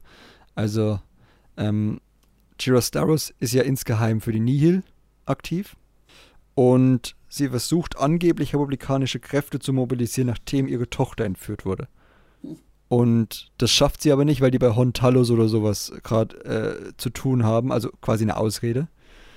Und deswegen finde ich es ein bisschen schwierig rückblickend, dass sie von der Entführung weiß, weil sie ja auch diese Person kennt. Das, was du gerade wahrscheinlich meintest, Ines, ne? Also Kara. Ja, ja, am Ende verrät sie so, sich ja genau, dadurch, genau, dass sie genau. die nennt. Ja. Und äh, dass sie dann aber das, also wieso sollte sie das wollen? Und wieso sollte sie dann sich damit abfinden? Weißt du? Ja, Was das ist halt auch die. Ne, dass, dass ihre Tochter entführt ist. Also wieso sollte so. sie sich damit abfinden, wenn sie sagt, hey, ich helfe euch hier gerade und ihr entführt meine Tochter? Was soll das? War das so ein, war das so ein Chancy-Ding, dass sie sagt, okay, Ich, ich weiß halt nicht, ob sie es vielleicht nicht doch geplant hat ob, oder ob, ob sie es irgendwie als Vorwand genommen hat, um da halt auf Starlight dann rumzuhängen und irgendwie immer bei den wichtigen Personen zu sein, um da immer Rabatz zu machen. Oh, meine Tochter ist aber von den Nihil entführt. Und dann, dann sich quasi nicht gar nicht verdächtig zu machen, wenn man da die ganze Zeit äh, großartig gegen die Nihil ähm, an, ja, anredet, weil die die eigene Tochter entführt haben, um sich gleich gar nicht verdächtig zu machen, dass man selbst bei denen ist oder so. Ich habe keine Ahnung. Das ist noch ein bisschen. Das offen, war ein bisschen was, sehr vage gehalten. War, ja. Es gibt ja auch noch den zweiten Teil von der Kurzgeschichte. Eventuell wird es da nochmal aufgegriffen, weil da ist ja auch noch ein bisschen was offen. Ja, den haben wir Stand jetzt noch nicht gelesen, leider, aber ja. Der ist auch schon veröffentlicht, glaube ich, Stand jetzt. Aber, Kommt ähm, der nicht 25.? Kann auch sein, ja. 25. Januar wahrscheinlich. Ja, da, wir nehmen leider zu früh auf. Aber äh, da, da können wir ja dann vielleicht in den Kommentaren darüber, könnt ihr uns ja dann darüber informieren, wenn ihr es wisst. Aber was, was ich halt ich halt meinte, also was ich gerade angesprochen habe, vielleicht ist es so ein äh, Yarrow-Ding, dass sie irgendwie versucht, ihre Tochter zu entführen und dann, weil sie ja bei den Nihil mitmachen soll, dann irgendwann später kommt und sagt, Hallo Tochter, schön, dass du auch bei den Nihil bist. So nach dem Motto. Ach so, ja. Das und dass sie quasi, sein, ja. dass sie also ihre Tochter aus der Republik rauskriegt, weil sie ja dann auch weggeht. Das passt dann wieder nicht so richtig zu Fallen Star, wo sie mhm. irgendwie sagt, ja, meine Tochter ist ja in Sicherheit, Punkt. Das war ja alles, was sie dazu zu sagen hat. Und äh, dass sie sich da halt keine Sorgen drum macht. Und andererseits halt dieses, dieses Ende finde ich irgendwie so, mhm. so strange, weil es hat, es wird keine Konsequenz mehr haben, dass Avon quasi weiß, dass ihre Mutter was weiß oder dass ihre Mutter da irgendwie mit drin hängt, weil sonst hätte sie ja ihren Plan in Fallen Star nicht ausführen können. Wenn da wirklich jetzt noch was passieren würde, ja. was, was Avon da irgendwie jemanden Verantwortlichen was sagt und da. Das äh, ist halt eher was, was höchstens folgen. noch in, äh, in Phase in Phase 3 wieder aufgegriffen werden kann, mhm. je nachdem, wo die dann einsteigen. Aber ja, äh, ich hatte schon überlegt, ob's, äh, ob sie sich vielleicht dachte, gut, bei den Nihil, sie kann über Marchion, äh, Marchion ja dann sicherlich an sie rankommen. Und das ging halt jetzt gehörig schief. Hm. Ähm, also habe ich auch schon überlegt, ob das vielleicht insofern geplant war, dass sie dann quasi bei den Nihil mit ihr zurückgeführt wird mit Absicht. Aber ja, ja ist halt alles sehr vage. Ich habe das Ende jetzt eher so auf der persönlichen Ebene zwischen Avon und ihrer Mutter gesehen. Dass, also, es ist ja eigentlich ein total krasses Ende. Sie sieht ihre Mutter wieder, sagt schon so nur sowas wie Hallo Mutter. und, und, so völlig unemotional. Man merkt ja die ganze Zeit schon, dass die beiden halt eigentlich echt kein gutes Verhältnis haben. Die kümmert sich ja nie um Avon und sie wird ständig entführt, aber ihre Mutter ist es anscheinend jetzt nicht so super wichtig, dass sie sie mal bei sich behält. Und dann äh, findet sie raus, dass ihre Mutter eine Verräterin ist und läuft einfach weg und denkt sich, ja gut, ja. dann äh, ist, war's das jetzt. Tschüss, sozusagen. Es wirkt also so ein bisschen schon so ein ziemlich emotional kalt. Ja. Ja. ja. Ja, müssen wir abwarten. Aber angemerkt haben wir es. Dann kommen wir zu, mal zu der Nihilriege, würde ich sagen, zu Mkampa als erstes. Ähm, wir haben ja schon gesagt, dass sie so ein bisschen als, also auch an Kristallen forscht und diese, diese Waffe da entwickelt und dann auch eine Backstory bekommt, die, die irgendwie schon fast absurd und lustig ist. Also sie kommt vom Planeten Sokai, auf dem es ewig Bürgerkrieg gab und sie war halt als Wissenschaftlerin da mhm. voll gefragt und musste immer neue Waffen entwickeln. Sie ist auch irgendwie komplett augmentiert als Cyborg. Würde also gut in Book of Boba Fett reinpassen. Ähm, und ich habe da, ähm, wenn ich dich kurz unterbrechen darf, ich habe da echt schon als ich das gelesen habe, so gehofft, oh, kriegen wir da jetzt irgendwie noch was mit, äh, noch eine Nebenerwähnung von Velko Jane, weil die kommt ja vom selben Planeten. Ah, stimmt ja, ja. Das ist ja auch wieder so eine richtig coole Verknüpfung, die da gezeigt wird, weil in den Kurzgeschichten wurden wir schon darauf hingewiesen, quasi jetzt auch durch den einen Teil, ähm, die letzte Kurzgeschichte, die schon abgeschlossen ist, ich habe den Namen vergessen. Ähm, da kommt ja auch noch jemand anders, der auf Sokai gekämpft hat. Und jetzt haben wir mit Camper halt schon wieder eine. Hm. Und wissen auch nicht so ganz, auf welcher der Seiten sie da stand. Das fand ich insofern eine schöne Verknüpfung und hätte gern noch ein bisschen mehr dazu gehabt. Vielleicht ja auch im Rückblick. Nee, es geht nicht, die sind nicht so alt. Also in der zweiten Phase meine ich, geht ja nicht, das sind die. Es ist ja 150 hm. Jahre, so alt sind die ja nicht.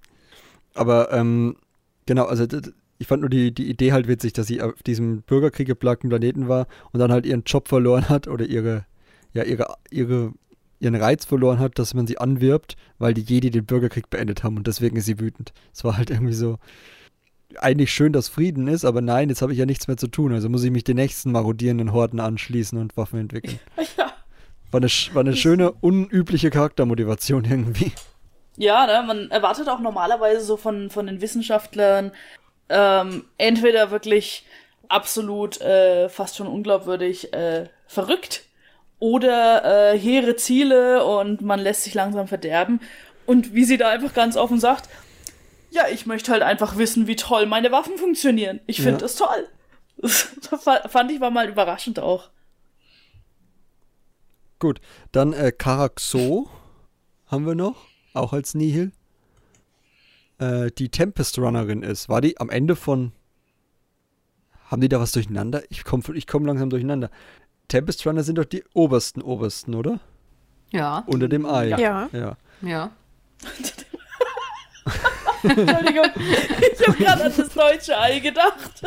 Und wir, wir hatten ja, wir haben ja die beiden aus den, aus den Comics, also Lorna natürlich und diesen anderen Typen. Panater, ja. Nee, Panater ja schon lange nicht mehr.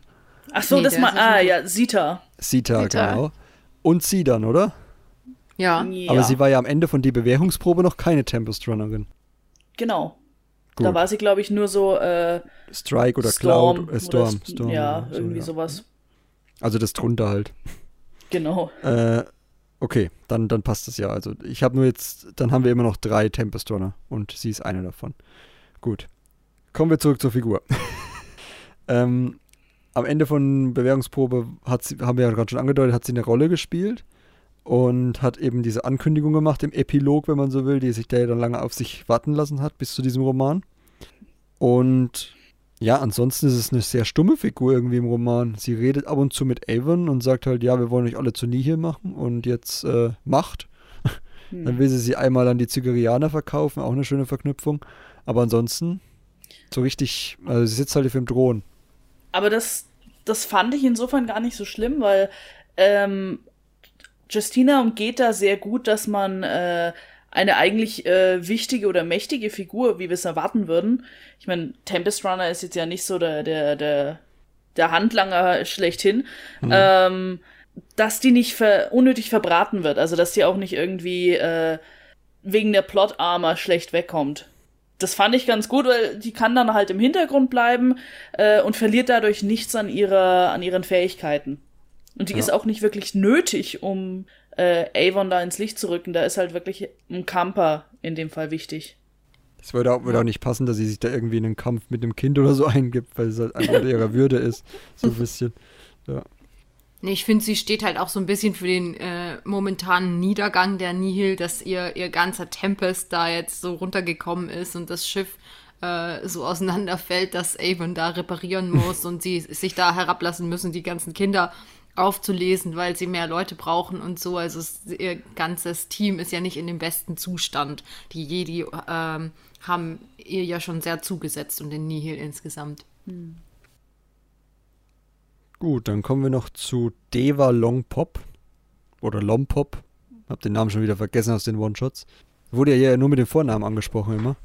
Deswegen äh, sagen wir einfach Ja, ich habe Deva. das auch gar nicht erst, äh, Ich zuerst gar nicht. nicht gecheckt, dass Ich das die nicht. gleiche aus den Comics ist. Äh, Es hat bei mir eine Weile gedacht, gedauert. hä, da gibt es eine Geschichte, dass die Menschen isst oder Leute isst. Und dann, ah, ah, oh, ja, okay.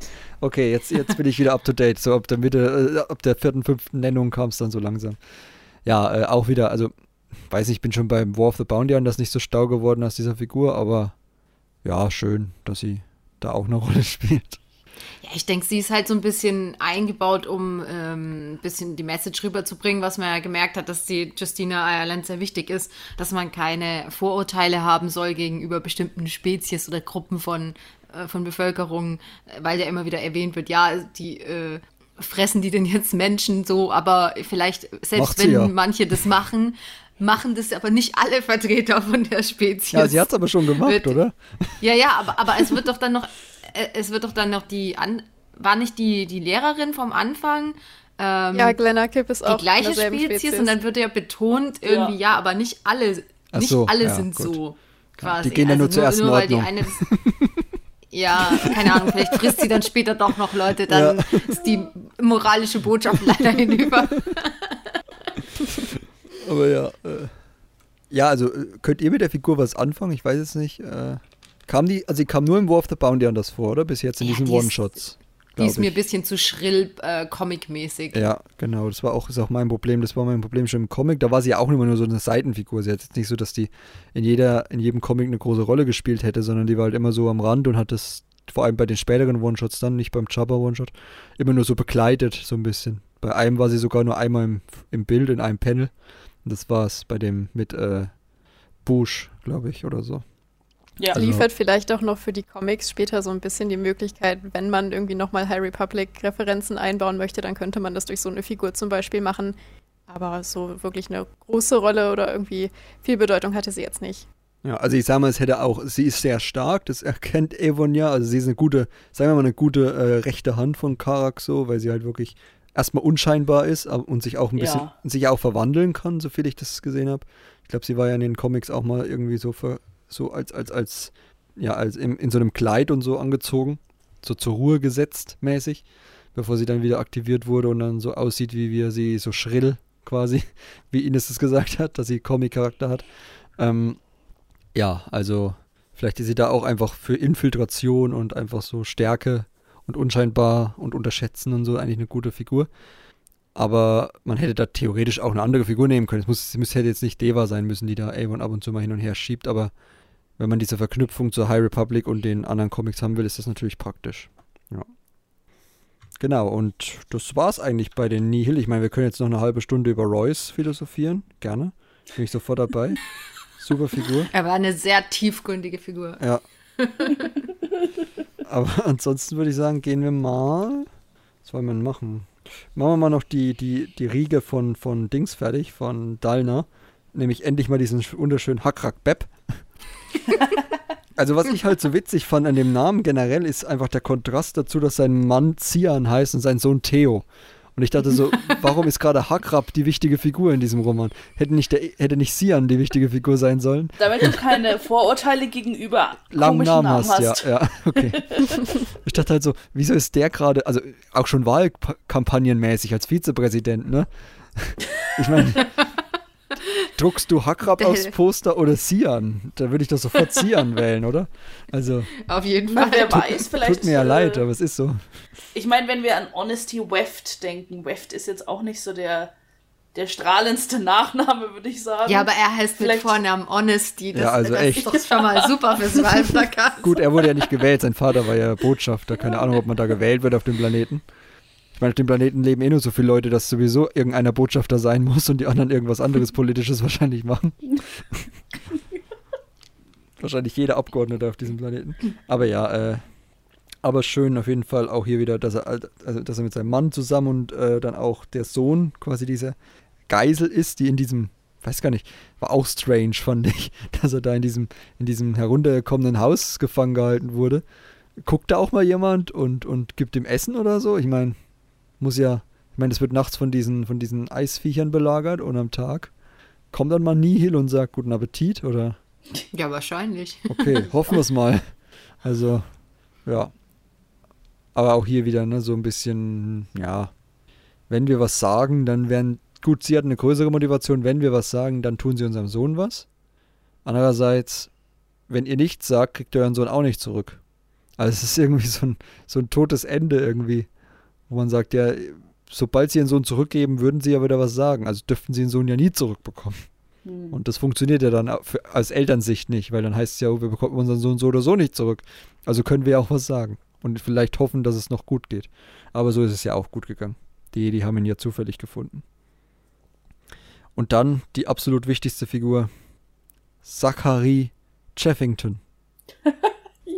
Ja, das war ein bisschen weird, wie die, wie die äh, eben an die Macht gekommen ist. Irgendwie hat die alle Ja. Wähler bestochen oder hat die, die, die, keine Ahnung, so wie bei, bei Trump, so die Wahlhelfer bestochen? Oder was, äh, wie, weil, weil es ja heißt, äh, jeder hat sich gewundert, warum, warum die gewählt wurde.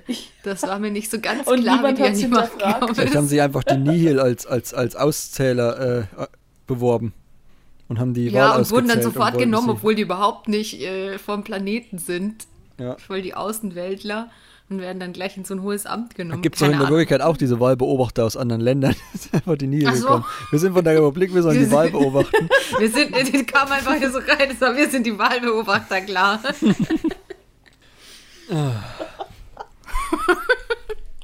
Ich stelle mir das gerade bildlich vor. Auch grad.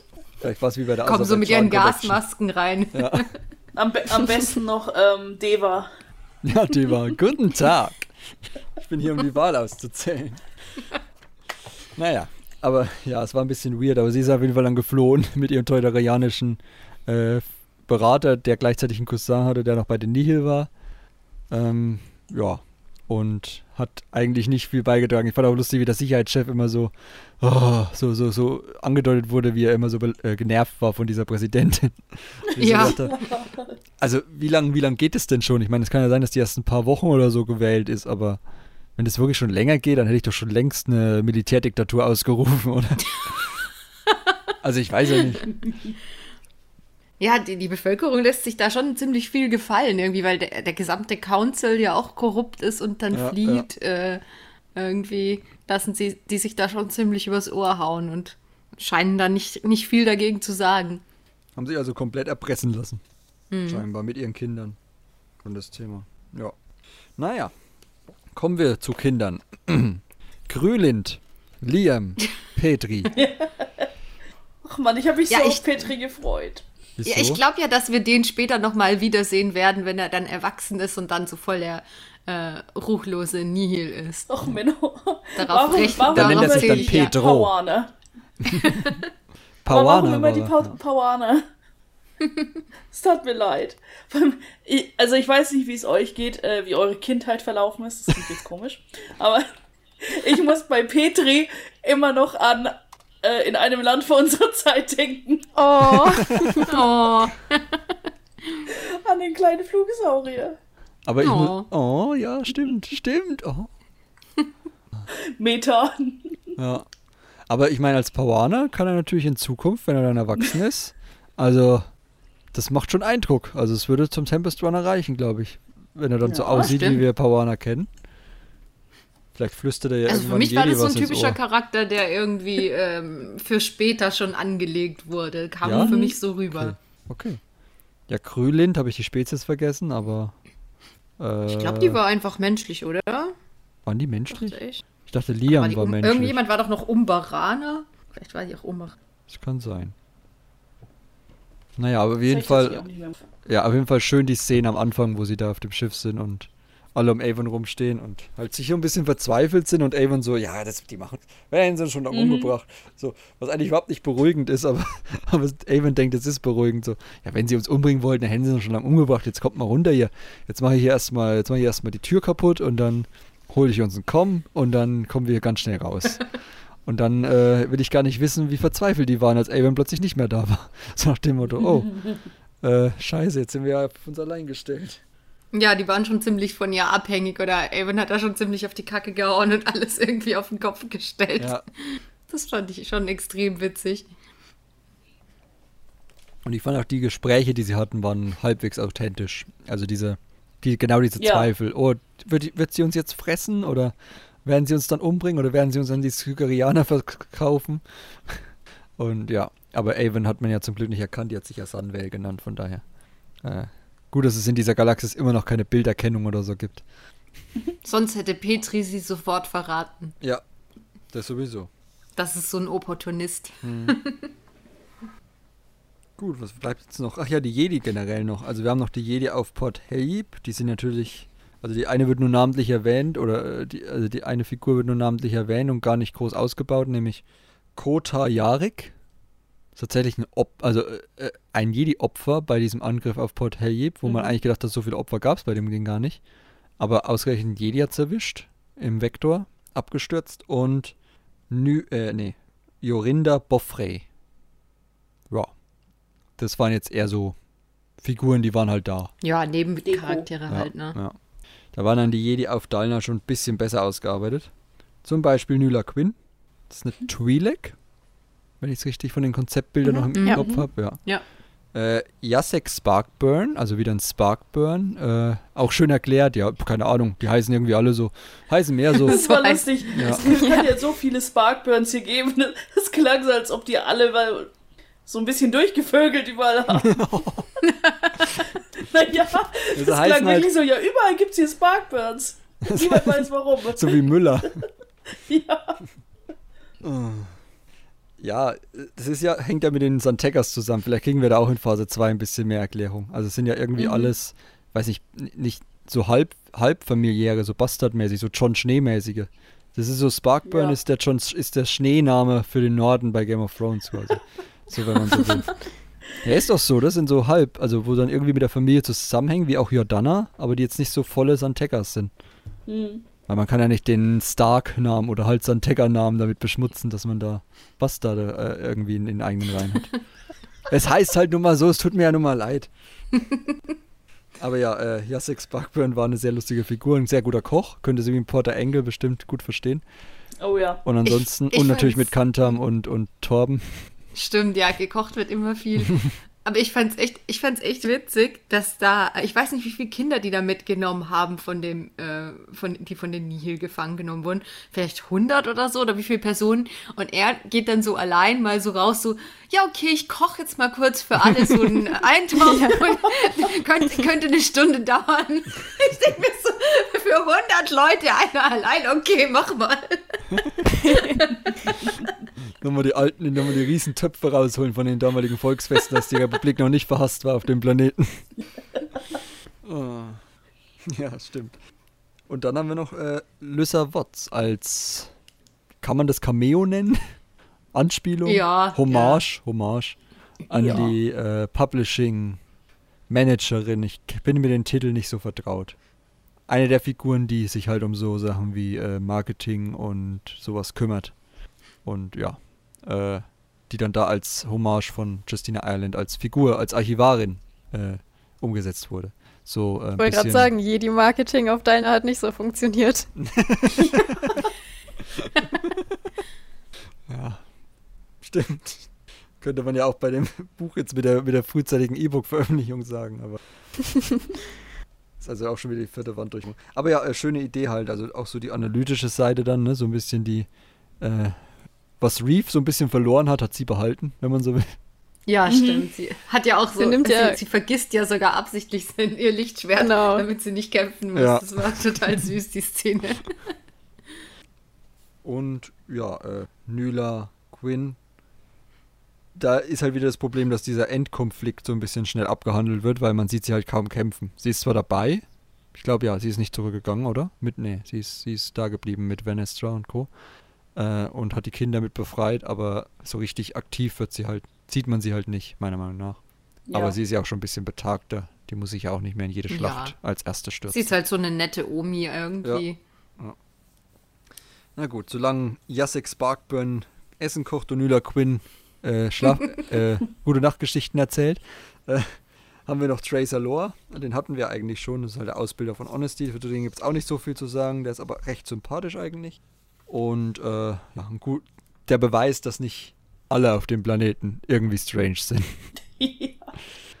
Gut. Er ist dafür zuständig, so äh, zu erklären, von was es alles Seasons gibt. Irgendwie Ja, Volcano ja. Season, Earthquakes äh, oder Ja. Groundquake Season. Sag ja, auf dem Planeten ist auch, ist auch abseits aus. dieser Maschine nicht schön zu leben. Deswegen, vielleicht sind die wirklich so abgehärtet, diese ganzen Leute, dass es denen alles egal ist. Wenn wir wegziehen müssen, dann müssen wir halt wegziehen. Ich finde es eher spannend, wie man eine Million Leute auf, auf Starlight äh, untergebracht hat. Das ist eher so eine Frage, die ich mir noch stellen würde. Ich meine, es ist, hat ja auch irgendwann ihre Grenzen, diese Station. Aber gut. ja, und die müssen die, die dann ja relativ schnell wieder äh, weggebracht haben, haben, ja. weil auf The Fallen Star ist ja kein Mensch mehr Die waren, drauf. alle, die waren alle im oberen Teil. Ines, weißt du doch, das ist mittlerweile unsere ja, genau, Ausrede eine für alles. Million, alle im Ja, oberen Alle Teil. im oberen Teil, alle auf Aussichtsdeck.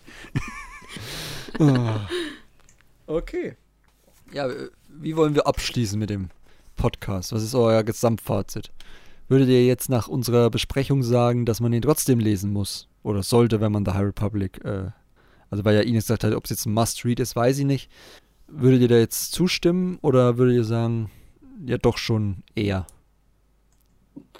Ja, es macht halt schon die ganze Phase oder die Welle vor allem für mich ähm, ein bisschen lebendiger und einfach ausgebauter und verknüpfter. Also insofern finde ich schon, dass man viel gewinnt, wenn man den liest. Vor allem, wenn man vielleicht äh, ja auch schon The Fallen Star vorher gelesen hat und nicht ganz so begeistert war, dann wird das Ganze hier so ein bisschen wieder gut gemacht, einfach durch viel Charakterentwicklung und generell durch viele Verknüpfungen. Also ich finde schon, dass man ihn auf jeden Fall lesen sollte. Und auch wenn man Spaß an den Charakteren hatte, schon in den Jugendromanen, dann sollte man sich anschauen, wie die sich ein bisschen weiterentwickelt haben. Ja, gerade, also da schließe ich äh, Patricia an, gerade wenn man auch ein bisschen mehr auf die Charaktere schaut und vielleicht wenige ähm, die voll durchgedachte Handlung erwartet, ähm, da ist äh, Mission to Disaster, macht einen wirklich guten Job. Und natürlich für alle Imri-Fans, von denen es sicherlich sehr, sehr viele gibt. Einfach äh, must read. Ja, auf jeden Fall. Also, äh, wenn man diese Figuren mag, möchte man ja alles von ihnen lesen, möglichst. Und das ist ja auch das Tolle bei The High Republic, dass man die Figuren durch so viele äh, Werke hindurch begleiten kann und dass man sie eben bei, jetzt gerade bei den Jugendromanfiguren ihnen beim Erwachsenwerden zuschauen kann. Und das lohnt sich auf jeden Fall, da reinzuschauen. Wer darauf Lust hat, soll da auf jeden Fall rein, reinschauen. Ja. Also Oder ich würde hören sagen. momentan. Oder hören, ja. Gibt's Oder hören, ja. genau. Ähm, also ich würde sagen, von den drei Jugendromanen ist das, wenn ich, wenn ich sagen müsste, einen von denen solltet ihr lesen, dann ist es der, weil ich sage, bei Bewährungsprobe, ja, da haben wir gute Charakterarbeit, aber die Handlung ist jetzt nicht so wichtig. Kampf um Valo ist, ist jetzt kein schlechter Roman, aber das haben wir halt schon alle so ein bisschen so weiter hinten angesetzt von den High Republic Romanen, weil halt einfach sehr, sehr parallel spielt und da halt auch keine wichtige Handlung stattfindet, sondern halt auch so ein bisschen mehr so Figuren wie Ram Chomoran, der jetzt da halt in äh, auch den Adventures Comics und dann auch in Midnight Horizon scheinbar ein bisschen größere Rolle spielen wird. Also von daher schon eher in die Richtung geht's dann. Und äh, hier hat man halt eine eigenständige Story, die jetzt nicht irgendwie was aufnimmt, was aus den Erwachsenenromanen kommt und nochmal für Jugendliche so ein bisschen in, in den Kontext setzt, sondern sich komplett davor setzt. Auch eine Frage klärt, wo war der Starlight Beacon, warum war der vorher über Dalna, die bei uns ja in Vorens dargestellt haben. Also wie ist es dazu gekommen, dass er von dem Ort, wo wir ihn vorher kannten, jetzt über Dalna da, äh, über welcher Planet war Iram ähm, war bei, bei Vorens da.